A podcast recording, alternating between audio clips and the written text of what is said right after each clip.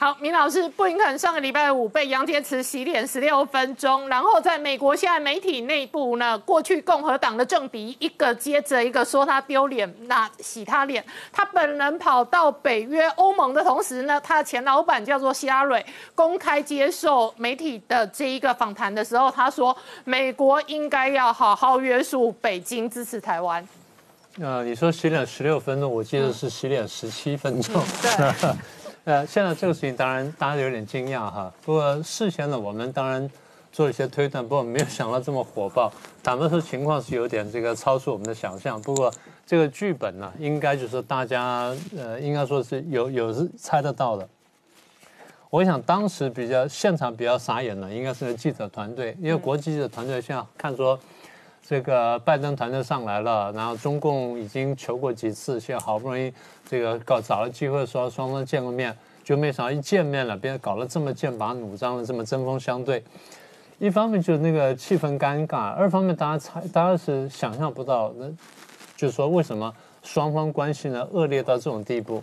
我先说一下哈，我不认为真正关系恶劣到这种地步。嗯，这地方一部分是演戏，双方各自有内外的政治需求，双方在演戏。不演到这么激烈呢？这我想这个国际界的团队呢，大家一时是想象不到的。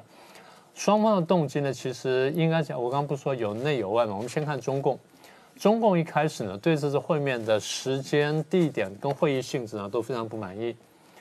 中共人说我是这么大一个国家，是这么重要的国家，理论上你应该先来见我嘛。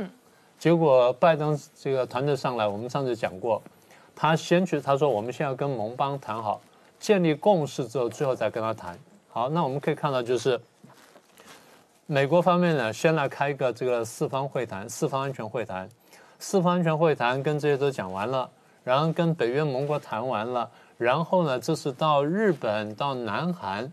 都没有说到中国，到日本谈完，在回去的路上，我安排个点，你们来见一下。所以这个这种安排，他弟就不高兴。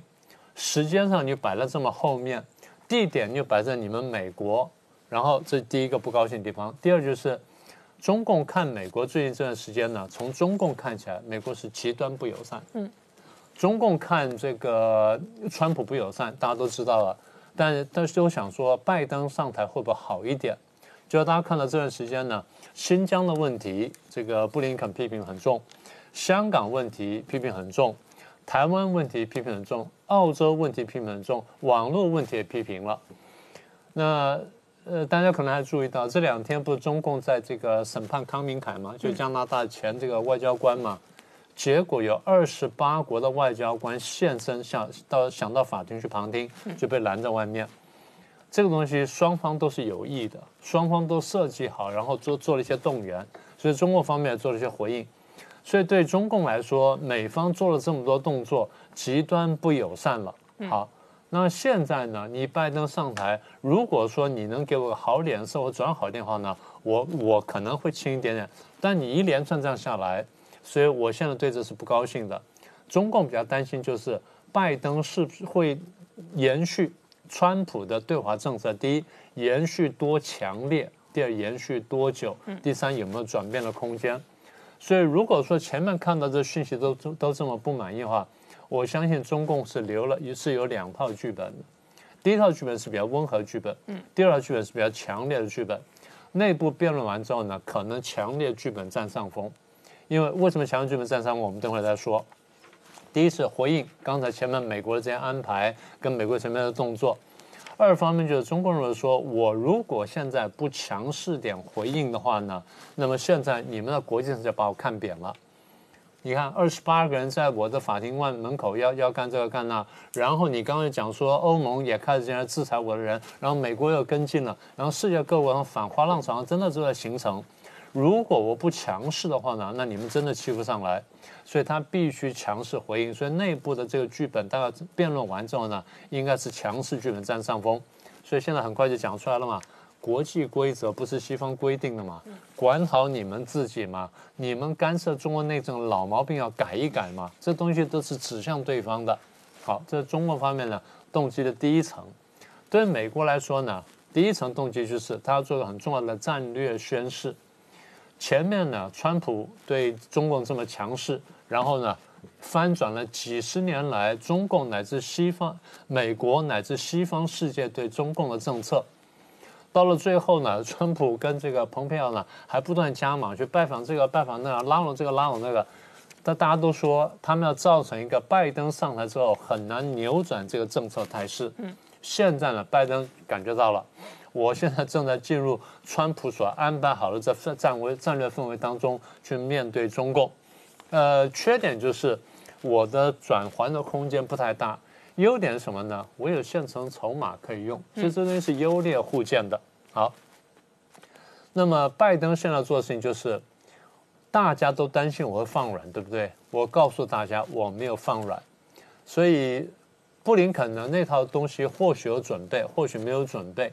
但是反应是非常好的，嗯，呃，我礼貌上讲了几分钟，然后我的这个国家安全顾问呢，礼貌上讲了几分钟，加起来讲不到十分钟。就你们本来说要讲四分钟到五分钟，或者最多十分钟，你一口气给我讲了十七八分钟，狠狠骂了我一顿，还一条条数我，所以立刻把记者拉回来，然后说我们再来讲一遍。嗯，好，那么这个反应算是不错的，因为布林肯毕竟是外交圈里面老人，他不是没见过世面的。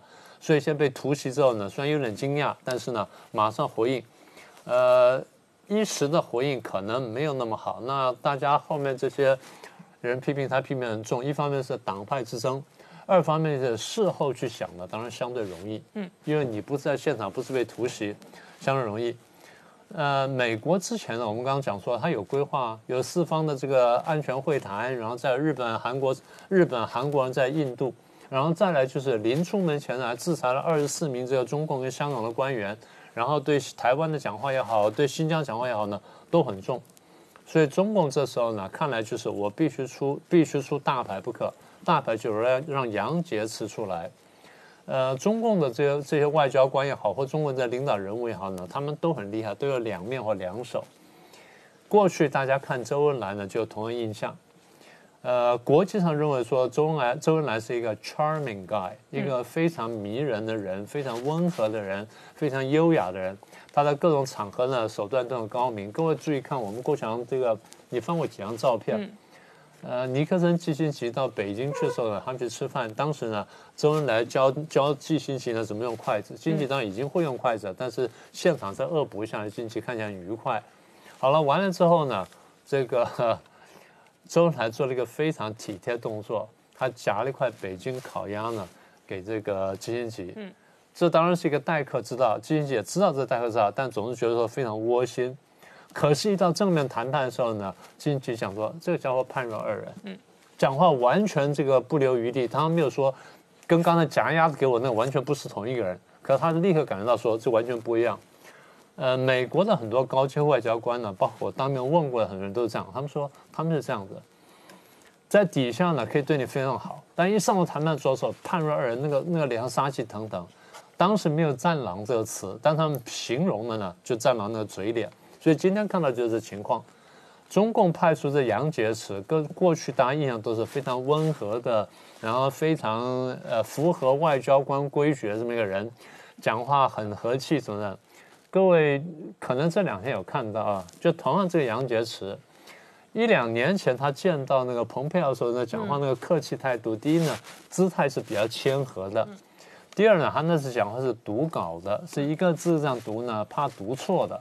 然后很多地方讲话呢，也都很和气，所以大家都说，大家用了一个相似词形容他，说杨洁篪是一个迷人的人。当然，我是没有真正亲亲眼看过。不过大家这样讲的一定是有所本。今天看到这杨洁篪呢，似乎不是同一个人。那么也就是说，中共我们过去过去不是讲说，中共最近都要搞战狼外交嘛？原来层级比较低，现在拉到一个理论上在外事系统上到达最高层级，杨洁篪在做这件事情。比方说，战狼层级拉高时候，他发出的讯息跟讯息的强度是不一样的。好，那这是初步的一些一些看法看法。那有趣的是呢，在这次会谈当中啊，你若看双方的媒体跟双方的报道呢，你会觉得说双方都觉得自己赢了。嗯，哦，中共觉得自己赢了，美国也觉得自己赢了。中共大家可能在报上杂志上已经看到了哈。嗯。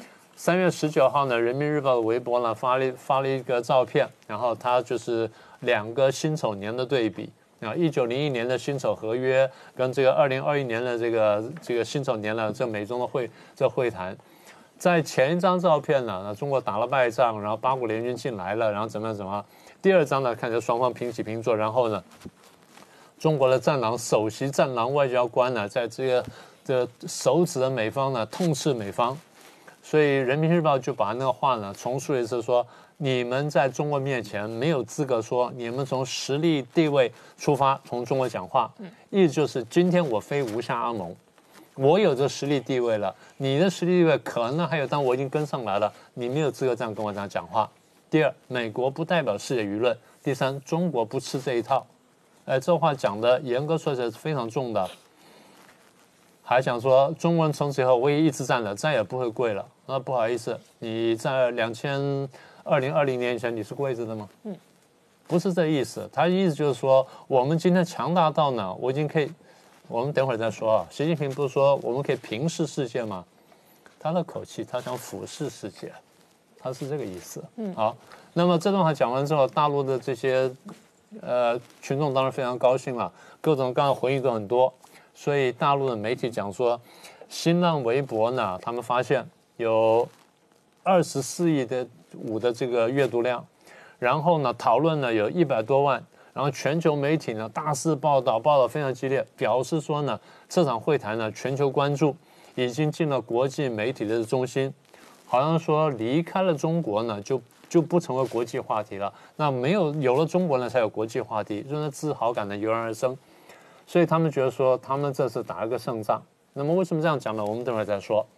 美国方面呢，第一指责中共不讲外交礼仪啊，你们讲好是连一个两分钟的，两个人四分钟，最多八分钟，结果你你讲了这么长不说，你还搞突击。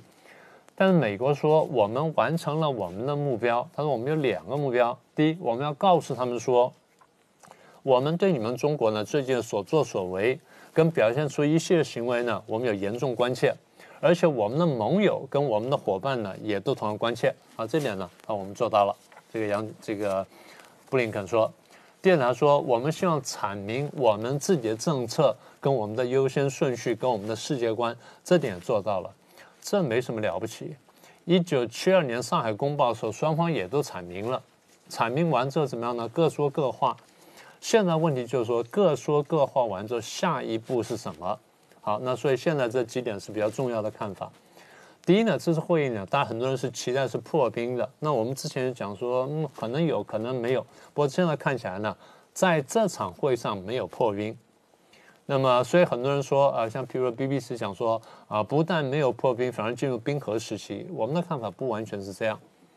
我们前面说双方在演戏，双方呢都有内政跟外交的需求，需要演戏。双方也都知道对方在演戏，只是在判断说：第一，这演戏呢有没有真正伤到了我；第二呢，这个演戏背后呢，我们双方有多大的合作空间？只是这样子。对于这个，我们先说美国吧。对于美国来说呢，看起来我们过去讲过，我们说好像呢，经过这么几年下来之后呢，对两党人，对民主共和两党而言呢，共识非常少。但是真正的一个重要共识就是对中共要强硬，这个呢似乎是一个共识了。第二就是这个有大概九成的美国人认为说中共呢不是对手就敌人，他绝对不是伙伴。呃，这个当然我们就讲说跟拜登政府的看法呢有点小小差距。拜登到现在还认为说中共是对手而不是敌人。那么现在好像有九成认为说。不，这个不是敌人呢，那那就伙伴，那那就是这个对是对手，那绝对不是伙伴。然后有七成人呢要支持这个强硬政策，而到什么地步呢？即便伤害美国经济，要也要去敦促中共改变人权问题。所以，如果这两点准确的反映了美国人现在的这个民意走向的话呢，那么拜登就没有办法轻易后退。也可以回头讲说，川普时代呢，唤醒大家对中共的认识呢，看起来是达到了相当成效。那么也就是说，他转头呢不太容易。好，对中共来说，他有对外跟对内的考量。对外呢，呃，我们都晓得说，他希望拜登呢能够扭转川普的政策，能够回到奥巴马甚至回到更和善的时期。我们具体一点讲，第一呢，他们希望说，是不是能够恢复比较定期的会谈，譬如说每个月的会谈或每个季的会谈，然后到一定层级以上，那么也就是说到相当层级的高层对话，这第一个。第二呢，就是双方元首呢是不是有个会面的机会？我们上次讲过，我们说。当时川普上来之后，四月份的时候，他们不是在海湖山庄见过面吗？那习近平还郑重的把他的这团队，然后到最高层的党政军的人都带过去了，双方见面了。一方面就是互相认识一下，二方面告诉他说，你们要对口，军跟军对口，情跟情对口，然后这政跟政对口，什么跟什么对口，外交跟外交对口，对口完之后就晓得将来事情呢，谁找谁谈，谁找谁谈。三方面觉得在这个过程当中呢，互相认识、互相摸点，然后同时建立一个至少最低的战略共识。中共现在很需要这东西，因为现在看起来，经过川普这段时间之后呢，双方的战略共识呢似乎不存在了。中共急着找回这个战略共识，所以第一呢要有个定期的会谈，第二是比较高阶的这个会谈，第三呢是不是能够建立这种战略共识？那么这是对外的部分，那这个对外的部分呢，回头来说影响到对内了。讲的最简单就是，如果习近平真的想要再继续连任下去，不管他连任几任，只要要突破两任期的话，他如果做到这一点的话，那这个就没有问题了。所以，如果在这个问题上面示弱，或者说表现的不够强，从而被习近平内部的党内反对派抓到，狠狠打他一下的话呢，他就动不了了。当然也不是说他这样强硬一下，他的连任就一定没有问题，因为毕竟还有一两年的时间，这中间还有很长的变化，那这边还有待观察。但是第一步棋呢，是绝对不能弱下去，绝对不能输的。那么前这个蓬佩奥的前顾问余茂春呢也看见了，他说中共这次呢是外交大失败。他重他提了一点呢，很重要的，他说习近平讲说东升西降，就像当年毛泽东一样，对世界形势。的这个发展呢，发生了严重的误判。毛泽东在一九四九到一九五零年的时候，对国际形势误判就是革命情势大好。现在看起来是东风压倒西风，现在社会主义阵阵营呢正在蒸蒸日上，而西方资本主义呢日薄西山啊，奄奄一息。他为什么做这种判断呢？大家回想一下，当年在这个苏联在二战打完之后，席卷了东欧八国，然后在亚洲呢。这韩国切成两个，越南切成两个，然后中国赤化了，然后又又准备去切日本。日本虽然没有切到，但是呢，看起来这态势已经出现了。然后又把共产党势力呢渗透到亚洲一些其他国家去，法国、意大利共产党这形势也起来了。所以毛泽东对国际形势判断，我再说一次：东风压倒西风。现在是革命要大踏步前进时候了。习近平现在讲了类似的话。余茂春很准确点出来讲说，习习近平讲说东升西降，就表示说他对国际形势呢发生了严重的误判。他认为说美国的疫情也好，美国的国内的动荡也好，不管是这个黑白的动黑白的冲突，还是上下的大战，看起来美国社会的分裂，再加上党派的之争，所以美国社会呢现在正在分崩离析。而美国的价值观呢？第一，民主政治没有他讲的那么好；第二，民主政治政治在很多地方好像开始回潮，所以看起来民主政治呢要走下去了。看起来我们一党专政要占优势，所以习近平讲说东升西降背后程序，我们一天到晚讲了，他讲说四个自信，我们的制度、的制度、道路、理论什么等等，我们是有自信的。所以他现在更加自信说：“哎，我们现在真的在占上风。如果占上风，现在等的就是一个出手的时机。”既然在等出的时机，那我们的姿态就不能弱。所以战狼呢，我们刚刚讲说，从低阶慢慢走到高阶。习近平在内部讲过这话了。习近平不出来讲，是因为保留最后一张牌，那张牌到最后才打出来。所以余茂春的观察就是，习近平讲这些话，跟他这一系列动作，一方面表现了中共的外交手段比较僵化，二方面表现表现出来就是中共，尤其习近平对国际形势形势。出现了重大的误判，因为出现重大误判，所以才出现这么荒腔走板的这些动作、这些现象。那么，当然你刚刚提到了这个庞佩奥，那现在他正好这个出来在那个画面上面。庞佩奥在被这个 Hannity 被那个 Fox 访问的时候呢，他说第一呢，他我觉得非常羞愧，当然他是反对党了，他他应该这样讲。而布林肯这样子呢，等于是被人家狠狠教训了一顿，然后讲了人权问题的时候，他还没有强力反击，他只是要道歉什么等等。当然，严格说道歉也不是坏事，因为他在道歉同时，他讲说我们内部反省我们的问题问题，然后我们能推进，意思就是你们不能反省。但是第一呢，这个布林肯话呢讲的比较坦白说比较婉转了一点点。如果再讲直白点，就是说不像你们，你们对这东西第一根本就没有认识，然后第二呢，你们是完全违背国际什么，第三你们这样讲完之后呢，可能才大家比较听得懂。所以余茂春如果说他们讲的太轻了，那么他可能不够直白，听不懂。蓬佩奥讲说你根本就应该直接讲说他们对什么什么都出了问题，而他们这样做是不对的。啊，譬如说。中共看到你对人权问题或对什么道歉的时候呢？他认为你是软弱。现在呢，你看伊朗，你要回去跟他重谈；巴黎气候协定你要回去；世卫组织你要回去。而且世卫组织呢，蓬佩奥说，当年是中共跟他一起合作，然后呢，不管是有意还是无意，把病毒散播到全世界，搞成这么大的人命的跟财产损失，乃至生活正正常生活的影响。而这东西你不狠狠揪揪住他去打他，然后在那还去道歉解释，虽然有微弱的反攻的这个这些这个动作，但是呢，毕竟这个打击力不够强，所以蓬佩奥讲的话是比较强。蓬佩奥当然结论讲得很重，他说软弱带来战争，软弱呢激发敌意，这一点也是不错的，因为我们常常看到，我们常讲，我们说中共呢是一个认利不认理的家伙。那么，好像蓬佩奥在这访问当中也提到，他说他如果对的是越南呢，或对的什么其他国家，他会这样讲话，他不会的，他一把就把你吃掉了，就狠狠压住你，不会这样子跟你说的。不过现在去看说，美国在经过这次突袭之后呢，后面还会什么样的回应？当然，记者就问了，记者问说，那后面有后续？那这个布林肯一开始讲说，这是一次性的会面啊，不会有后续。当然，我们看到他现在接着制裁新疆的官员，不过制裁新疆官员层次是比较低的。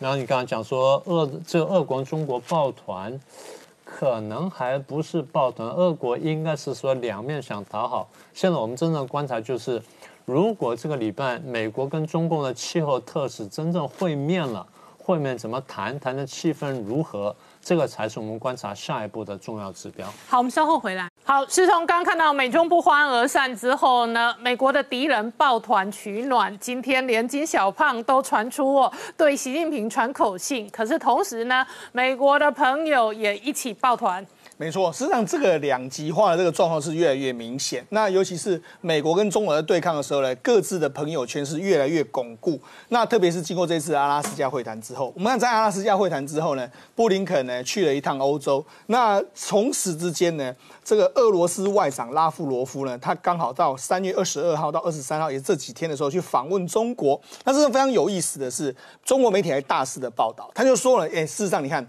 上次的这个二加二的会谈里面来说。的话，中美二加二会谈是在阿拉斯加冰天雪地，表示中美之间的这个关系。他们特特地呢选到这个中俄的会谈，特别选到桂林，哎，桂林山水甲天下，是个非常好的地方。当然暗示的就是说中俄关系是比较好的，中美关哎中美关系是比较差的。中国媒体是这样来看。好，那当然了，这个我们要除了这个这个。中中国跟俄罗斯的态度之外，美国最新的态度就是他今天嘛，包括美国英这个五眼联盟，还有欧盟啊，谴责。跟制裁这个欧洲的这个呃新疆的相关的这个问题嘛，那同时这样子的话，其实根据目前的美国的这个计划是说，他们还有计划对跟盟盟友之间呢继续商谈对所谓的中国的制裁的这个动作。好，所以其实美国。接下来大概是会跟盟友一起来合作去对付中国。好，那除了这个之外，我们讲这一次的俄罗斯外长，那他到这个这个所谓的中国大陆访问，到底是为了什么呢？其实呢，根据目前的这个相关的这个状况，因为拜登在最近呢，他不是骂普京是刽子手嘛？那其实让中让美国跟俄罗斯的关系也是急转直下，包括说俄罗斯召回了这个美国驻驻美啊，召回了这个驻美大使等等的，然后英国跟俄罗斯最近也吵得非常的凶。所以看起来的话，俄罗斯它有本身的需要，它需要在这个国际之间呢，它也需要找一个朋友。那看起来的话，中国是跟它最有可能合作的。那他们这一次的谈的内内容到底在谈什么呢？事实上，根据媒体的报道，主要有两方面。第一方面来说的话，是因为我们知道中国面临到整个全世界的科技封锁之后，它需要的一些科技，包括说其实最重要就是军事军工这一些。那对俄罗斯来说，它也需要中国，包括说五 G 方面的这个技术。所以有一个说法是，他们这一次两国愿意透过强化科技的自主性。同时呢，他们要推动什么？因为我们知道，其实，在俄罗斯被这个美国制裁之后，其实它能够用到美元的这个机会是越来越少。那其实，在根据这个美国媒体的报道是说，他们也不排除用美元来对付中国。所以，其实中国跟俄罗斯都面临到一个状况，就是说，他们想要摆脱目前的美元结算的这个体制。所以，他们这一次也说了，他们要推进所谓的本币结算，然后取代美元结算的这样一个状况。那因为用用这样的方式来。抵御摆脱所谓西方控制的这个支支付体系是相关面的这个威胁。那同此之外呢，其实呢，这个这一次的访问里面来说，俄罗斯媒体都说了，他们希望说这接下来一段时间呢，能够让习近平呢跟这个普京能建个高峰会。因为为什么？因为现在习近平跟普京他们面临到的国际压力是非常大。如果两个国家能够互相合作，那当然是非常好。所以他们就说了，中国。是哎，俄罗斯是中国的真正的战略伙伴，真正的道同志合者。甚至这个前几天的这个《环球时报》还说是中俄是这个坦荡荡，然后美国跟联盟是长期期等等很多文章。当然要彰显的就是，就是说在中国现阶段的时候，最好的朋友是俄罗斯。好，那其实除了这个之外，我们必须要注意到，其实。吵成这样，中国内部到底怎么看？我们讲到是一个人民大学的这个教授金灿荣，因为他被归类是这个中国的这个高高阶的学者，他跟这个高层的关系非常好，也被归类国师。他说其实吵架好了，他说有三个成果，第一个成果是大家底线都画得非常清楚，第二个其实还是成立了部分的工作，包括说气候变迁的这个小组啦，然后还有这个疫苗相关，他们还是有做了一些协调，有谈比没谈好。第三个就是说未来可能还可以合作嘛，因为包括说他们他们都说其实。这个未来的，如果中美之间，特别是美国也强调，如果有符合美国利益，还是可以互相合作。所以他认为说，其实是有成效的。好，那其实金灿荣为什么我们说他非常有意思呢？因为其实他们这他在二零一六年的一个演讲中间，他就曾经说过一句话，就说我们要怎么样来搞乱美国呢？他说美国只要同时有三个敌人的话，他都受不了。那更何况有四个敌人？那他讲三个敌人是说，现在恐怖分子是一个，那俄罗斯一个。那他他还想说，当时中国想去扶植巴西，嗯，那现在当然巴西不是嘛，但是现在中国显然是嘛，所以显然对中美国来说，现在有三个敌人，那会不会让美国真的这个这个觉得非常困扰呢？那当然就是看接下来情势的这个发展。创下刚刚看到布林肯在团结北约成员对抗中国，那花春莹就很呛，他说惹翻中国不好办，而且呢，八国联军不要想要打群架。现在在阿拉斯加会谈之后呢，全世界已经不是后冷战或新冷战的时代，而是开始就像二战前夕同盟国和轴心国的对决越来越拉高。所以呢，刚才布林肯呢在欧洲议会北约的总部里面发表演说，要求欧盟、北约跟着美国一起去抗中，谈了这段演话。而布林肯呢这段讲话是为了暖场。因为拜登呢，在四方会谈领袖高峰会议之前，在二六二七欧洲理事会之前，他即将在二十五号的晚上八点半，跟二十七国欧洲领袖进行一次高峰会议。白宫说，他们要谈的是共同的外交利益，包含了中国和俄罗斯的会议。所以，整个同盟国拉帮结派，对付以习近平为首的轴心国，这态势越拉越高。可是，不管拜登。或者是布林肯或者欧洲已经针对新疆人权问题，对于欧新疆的官员和一些实体进行制裁，美国还是觉得你这样子还不够，还要继续升高。所以雷根时代的智囊呢，特别助理道格拉斯班多特别引用了罗斯福总统的一句话，说现在的情势里面，罗斯福讲的其实是我们真正应该恐惧的是恐惧的本身。他认为拜登呢，只是说中国呢偷了美国人的午餐。中国人呢，只是个竞争伙伴，这样是不够的，这样太软了，这是恐惧的，因为你还在怕中国不好惹。他特别强调说，拜登还要继续拉高对中国的封锁。美国呢，资源丰富，中国的资源其实是欠缺的。时间是站在美国这一边，而不是站在中国那边打脸续联。习近平讲的时间站在中国这一边，所以整个欧同盟国、美国为主的同盟国态势和反中的情绪越拉越高。而这个时候呢，华春莹代表中国也站出来了，痛骂五国联五眼联盟加上美国这些国家呢，像极了八国联军的嘴脸。你们是团结起来在打群架。他说，整个你们呢搞错了时代。现在的中国已经不是一百二十年前的中国了，中国人是惹不得的。如果惹翻了，你们会麻烦的。中国的人口加起来比你们人口都多，我们谁怕谁？讲了这样子，到当然下面呢，中国的网军啊，什么都很很嗨了，到处去讲中国人不吃这一套，已经不美国没有资格在居高临下讲了很多。可是，在这个时候呢，整个义和团的情分之下，有些人开始有不同的反应了。在中国内部，习近平的母校。北京清华大学的政治学者吴强就在香港的《苹果日报》里面说，这个东西危险，因为这个东西呢，像起来好像是毛泽东在一九四九年，中国人站起来了，江泽民讲国耻这样子的一个当年在列强之下的创伤症候群，延续了七十年还没有结束。他用了一个名言，特别是。杨洁篪那十六分钟讲话，和一九零零年的义和团一模一样，真的只是一个反西方，但是没有真正的作为，这是很危险的。而在这样一个情势里面呢，确实这个紧张越来越紧张，所以日本的发言人特别讲说，日本和美国会持续关注。在这个前线的台湾的一个状况，我请教一下创下，苏伊士运河本来就是国际重要战略的运河，当年一九五六年，英国都打过苏伊士运河战争。其实这个东西叫做卡脖子，习近平最怕的卡脖子就在这边。苏伊士运河占全世界百分之十二的运量，所以它被卡住了。你看说全世界就很麻烦。如果没有苏伊士运河，你就要绕过非洲的西部，到好望角再过来，多八千公里。所以这个东西当然很麻烦。然后这个苏伊士运河呢，这样一次塞爆呢，上次更惨的时候是在一九六七年六日中东六日战争的时候，一卡十五艘船，三千多个人在那边卡了八年。当时是纳赛是说西奈半岛要求联合国的维和部队退出，就一联合国维部部队在埃及的压力之下一退。有个空窗期，以色列趁机就占领了这个苏伊士运河的东岸。那埃及一看，这完蛋了，如果这样子会直接打过来，所以他就把那个桥给炸断，然后两艘船在头尾就把它给沉了下去，让你以色列过不来。可是大家一搞的时候呢，中间有一段有十五艘各国的船就卡在那边了。卡在那边动弹不得，不能前进，所以他们就待在那边。待在那边呢，一待就待了八年，因为没人知道怎么处理，没人知道怎么办。所以这些人呢，在那边呢，还搞出什么？他们在那边过生活，然后呢，八年的时间发行了自己的邮票，办自己的奥运，因为他们有德国、奥国各国的人，这等撑了八年，撑了八年之后，终于把他们给弄通了，事情解决了。可是这八年下去之后，里面只剩两艘船是好的，其他又是风沙，又是什么沉在里面。所以这个河道里面一定要有引水人，因为太。复杂了，可是他最重要的东西，他说影响世界的霸权，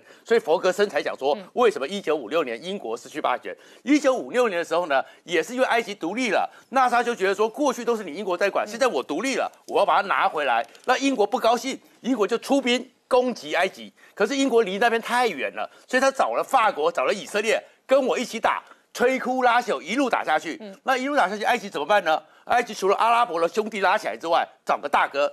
就找了俄罗斯，嗯，那俄罗斯出面就警告英国说：“你给我撤兵，你不撤兵的话，我就用原子弹打你的伦敦。”哇，那英国吓到了，那英国怎么办呢？赶快去找他的大哥美国。可是艾森豪总统说：“我不想卷入第三次世界大战，我拒绝。”那拒绝之后，英国只好灰头土脸，嗯，军队慢慢的往回撤，让整个埃及掌握了这个控制权。可是这件事情呢，全世界一看说。你英国的大哥作假的嘛？你英国根本碰到压力的时候，你挺不住嘛。所以后面英国的殖民地独立运动全部起来，大英帝国从此瓦解。有人也说这是美国故意的，故意让英国垮掉。而当年的日俄战争也是英国不让俄罗斯的波罗的海经过，在经过这边多走了四个月，就被日本击垮，日本就变成了亚洲的强权。好，我们稍后回来。